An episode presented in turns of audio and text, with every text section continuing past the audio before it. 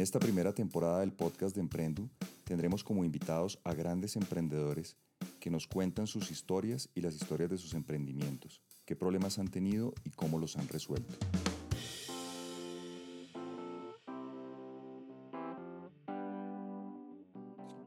Hola, muy buenas tardes a todos. Nuevamente estamos en el podcast de Emprendu con un invitado tremendamente especial, Gustavo Grocopatel. Es un ingeniero agrónomo argentino que preside una compañía muy importante dedicada al cultivo de soja y de maíz, el grupo empresarial Los Grobo. Gustavo se recibió de la universidad en 1984 y desde, entonces, junto con su papá, maneja el grupo empresarial. Hola Gustavo, ¿cómo estás? Muy buenas tardes. ¿Qué tal? Un gusto saludarte. Lo mismo, lo mismo. Gustavo, cuéntanos cómo es la historia de ustedes para, pues, para que te convirtieras en emprendedor. Bueno, el origen de nuestra empresa es una empresa familiar, bastante clásica y, convencional. Lo que sucedió en la historia es que fuimos acompañando el desarrollo de la agricultura y lo fuimos acompañando no como colonos, sino como pioneros en la incorporación de determinadas tecnologías y en las fundamentalmente innovaciones vinculadas con la forma de organizar a la agricultura es decir, hemos cambiado la forma en que se hace agricultura.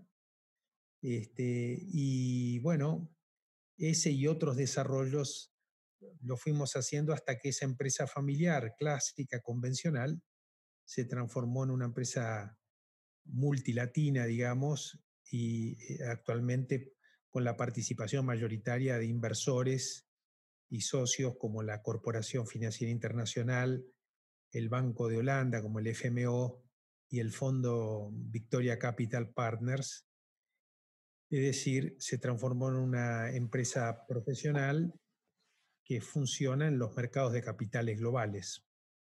Gustavo, ¿y cómo es esa parte, digamos, social de la que hablas? Porque yo había leído que, ustedes habían sido pioneros, digamos, en la tecnología de la siembra directa, pero lo que te entiendo es que también hay una figura asociativa que fue novedosa en, en desarrollar el agro. Sí, bueno, nosotros llevamos hasta los límites la idea de que se puede hacer agricultura sin tener tierra propia, porque la arrendamos, sin tener fuerza de trabajo propia, porque lo tercerizamos, y sin tener capital propio, porque tenemos inversores. Es decir, que se puede hacer producción agrícola sin tener la propiedad de los factores de la producción clásica, y eso trajo una serie, disparó una serie de, de trabajos. Sobre la empresa se han escrito seis casos de estudios en distintas universidades del mundo, porque eso em, alimenta de alguna manera el debate en algunos lugares del mundo donde el problema de la propiedad de la tierra es central, por ejemplo en Colombia. Es decir, en Colombia en general piensan que hay que resolver el problema de la titularización de la tierra para empezar a producir y nosotros mostramos que, bueno, se puede empezar a producir sin tener la titulación de la tierra, ¿no? Pero bueno, es quizá una discusión de un, de un posgrado o de una conversación específica sobre el tema, ¿no? ¿Y de dónde surgió esa idea, Gustavo? Bueno, en realidad todas estas ideas son fruto de, una cuestión cultural, histórica. Eh, en Argentina eh, el contratista agrícola es una figura muy conocida desde la década del 30, del 40, o sea que ya había una cultura de tercerización en la agricultura y también en el arrendamiento de tierras, eh, Argentina tuvo un código civil en 1880, muy sofisticado, uno de los primeros en esta región del mundo, donde la titularización de la tierra era un, tema central y se resolvió. Entonces había condiciones como para que esto empiece a desarrollarse. Nosotros empezamos a desarrollarlo más a medida que aumentaron las innovaciones vinculadas con las tecnologías de información y comunicaciones. Es decir, esto fue, se hizo más dinámico, se hizo exponencial con Internet, con el teléfono celular, etcétera, etcétera. Antes se podía hacer, pero en forma muy acotada. Nosotros, imagínate que hicimos casi un millón de hectáreas bajo esta modalidad. Es decir, este, un productor sin tierra que hace un millón de hectáreas ¿no? de agricultura. Qué bárbaro. No, es que me parece muy interesante porque cuando tú ves las historias de los países nuestros, siempre la, la, polarización surge desde un concepto que es la famosa propiedad de la tierra. Y lo que tú nos dices, pues es tremendamente innovador porque es, hombre, no resuelva ese tema, pero resuelva el tema de poner a producir la tierra sin tener que, que esperar a resolver lo otro. Muy, muy interesante. nosotros, nosotros le hicimos en Los Grobo un trabajo al gobierno de Colombia, al gobierno de Santos, sobre el desarrollo de la altillanura, donde, se, donde utilizamos varios de estos conceptos aplicados al caso práctico de Colombia. ¿Y por qué zona lo miraron? Porque es que fíjate, Colombia es curioso porque cuando tú lo miras desde la cordillera oriental hacia, hacia arriba, el desarrollo es permanente, pero de la cordillera oriental hacia abajo, las tierras de los llanos, efectivamente son, son tierras muy subutilizadas. Sí, sí, es un, trabajo para el meta y bichada. Ah, importantísimo. Oye, Gustavo, y me, me asalta una duda, digamos, de ese trabajo y de lo que ustedes tienen en Argentina, ¿cómo es el tema de la infraestructura? Porque lo que yo veo eh, de esos llanos colombianos es que cualquier cosa que tú cultivas o que desarrollas allá, sacarla de allá es prácticamente un imposible. O sea, no hay, no hay vías, no hay, no hay la infraestructura para hacerlo. En Argentina ese problema lo tenían o el tema de, de vías ya estaba resuelto hacía rato. Sí, eh, eh, había una infraestructura mucho mejor, obviamente. Pero bueno, yo creo que no es tan grande la inversión que se necesita en infraestructura en esa zona. Estamos hablando de alguna ruta, de mejorar un poco el río Meta, la navegabilidad, fundamentalmente las épocas lluviosas, este, y por supuesto Internet, ¿no? O sea, hoy sin Internet no funciona nada. Pero yo creo que es algo muy al alcance de las posibilidades de los gobiernos, ¿no? Y del sector privado, porque obviamente sector privado, en la medida que aumenta esa infraestructura, aumenta la posibilidad de generar flujos eh, intensos de producción y, todo eso rentabilidad y, progreso. Cierto. Gustavo, y volviendo a tu negocio, ¿cómo se fundió el emprendimiento? ¿Cómo fue el arranque en términos de capital? Bueno, fueron distintas etapas, ¿no? Cuando era una sociedad familiar, eran recursos propios, Después tuvimos un periodo donde se fue profesionalizando, donde ya ahí el, mercado de capitales empezó financiero, los bancos, y después con el mercado de capitales, con la incorporación de, de socios de private equity, eh, que es como llegamos hasta ahora, ¿no? Toda la expansión fue generada a través de procesos de capitalizaciones sucesivas de la original empresa familiar. Ahí me, entra la duda, inclusive que tú tienes dentro de los inversionistas a IFC, ¿eso todavía es así? Es así, sí, sí. Eh, esas capitalizaciones normalmente, digamos, en, en una empresa convencional, se utilizan, en buena parte se van en capital de trabajo, pero viendo el modelo de negocio tuyo, donde realmente te, desprendiste, digamos, del tema de la propiedad, te desprendiste del tema de los empleados.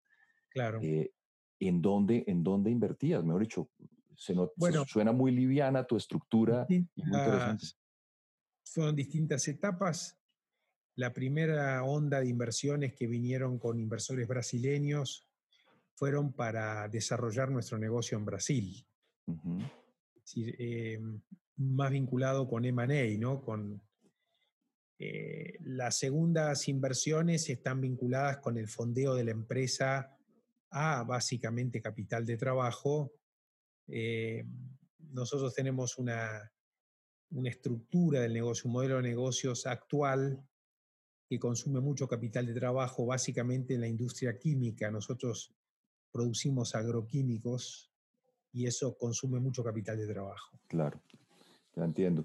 Oye, Gustavo, ¿Y cuál es el principal problema que tuviste que enfrentar en todos estos años como emprendedor? Oh. ¿Estás en ese ahorita? bueno, yo, yo, yo creo que la inestabilidad macroeconómica y demás de nuestros países ha sido un dato porque no lo podíamos manejar. y fue siempre sorpresivo. Eh, el otro punto puede ser la gestión de empresas eh, multiculturales, ¿no? En Brasil, cuando estábamos, teníamos de socio a los japoneses, a Mitsubishi, por ejemplo, y teníamos que gestionar una empresa con un directorio de argentinos, brasileños, uruguayos y japoneses, ¿no? Bueno, esa cosa de la gestión de la cultura también es una complejidad linda, pero es una complejidad. Y si tuvieras que hacer las cosas de nuevo, si tuvieras que empezar otra vez, ¿qué harías distinto, Gustavo? eso es contrafáctico, ¿no? Porque uno va aprendiendo de las cosas y muchas veces me he preguntado qué hubiese hecho en ese momento, ¿no? Eh,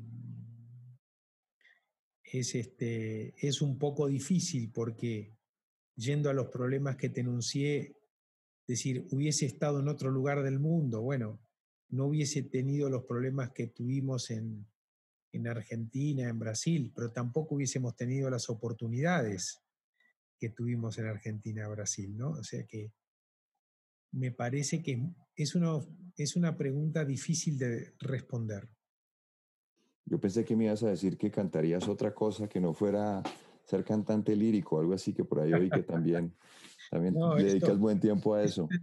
Que dedicarle más tiempo. Eso podría ser una buena, dedicarle más tiempo a la música. sí.